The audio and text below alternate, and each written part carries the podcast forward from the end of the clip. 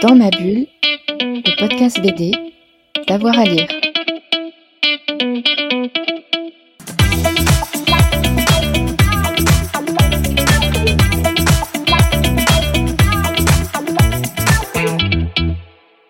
Bon, on nous, traite des fois de vieux couples. Alors, malheureusement, je vais avoir un peu les mêmes livres. Non, c'est pareil, mais il y en a un qui est en tout cas le même.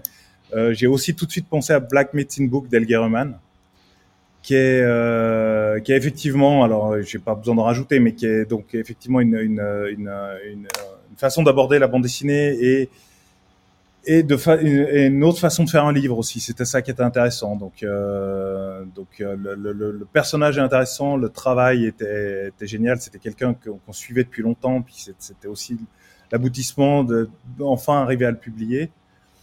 Donc, euh, c'est pour moi, c'est vraiment un, un livre d'attrabile important. Il y en a un autre auquel j'ai pensé là, qui, qui s'appelle Les bâtisseurs de Yanis Lamaka qui est, euh, ce qui est, c'est étonnant parce que c'est aussi un éditeur, mmh. donc il a aussi un travail éditorial. Euh, je dirais que c'est, c'est pour moi, même si on n'est pas dans les, les, les, la même chose que Black Medicine Book, c'est aussi ce genre de bande dessinée qui va, va expérimenter et essayer de chercher autre chose dans, dans la bande dessinée et dans la succession de cases et dans la séquentialité et dans l'absurdité d'une narration. Euh, dans ce cas-là, puisqu'on est, on est dans une sorte de, de, secte euh, qui, euh, passent leur temps à construire des choses. Bon, voilà. Et, et en, à, au milieu de tout ça, il y a des, il y a des histoires humaines. Euh, les bouquins aussi, au niveau travail, il était intéressant parce que du coup, on a, on a travaillé très, très proche avec Yanis et on a pu faire euh, un, un, deux trois expérimentations euh, pas mal dont euh, l'arrivée d'une couleur progressive à genre 1% sur chaque page pour mmh. arriver à une sorte de 100% à la fin.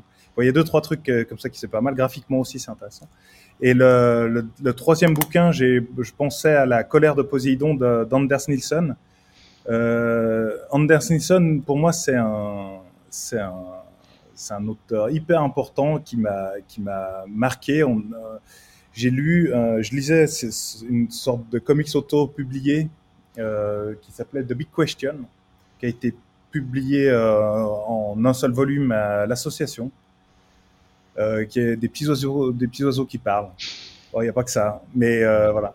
Et la colère de Poséidon, c'est aussi une, une expérience éditoriale et une expérience narrative différente c'est un, un, livre, mais qui, qui, qui, prend la forme aussi d'une performance euh, que Anders Nielsen a fait, où il faisait de la lecture et il projetait les dessins.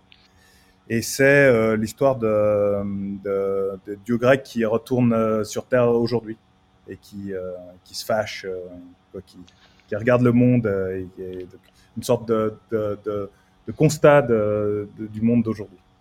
Et au niveau éditorial aussi, c'est intéressant. Euh, la, la, version, euh, si je me trompe pas, la version originale était en Leporello.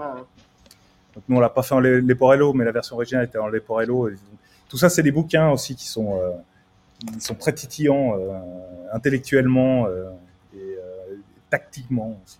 Il faut penser promo là, il faut annoncer quand même qu'on va publier le prochain bouquin d'Anderson en 2024. Ouais, c'est un, un, scoop incroyable que ouais. je lâche. Ouais. Voilà. Ok. Le, le, nouveau livre d'Anderson Nielsen en 2024. Dans ma bulle, le podcast BD, d'avoir à lire.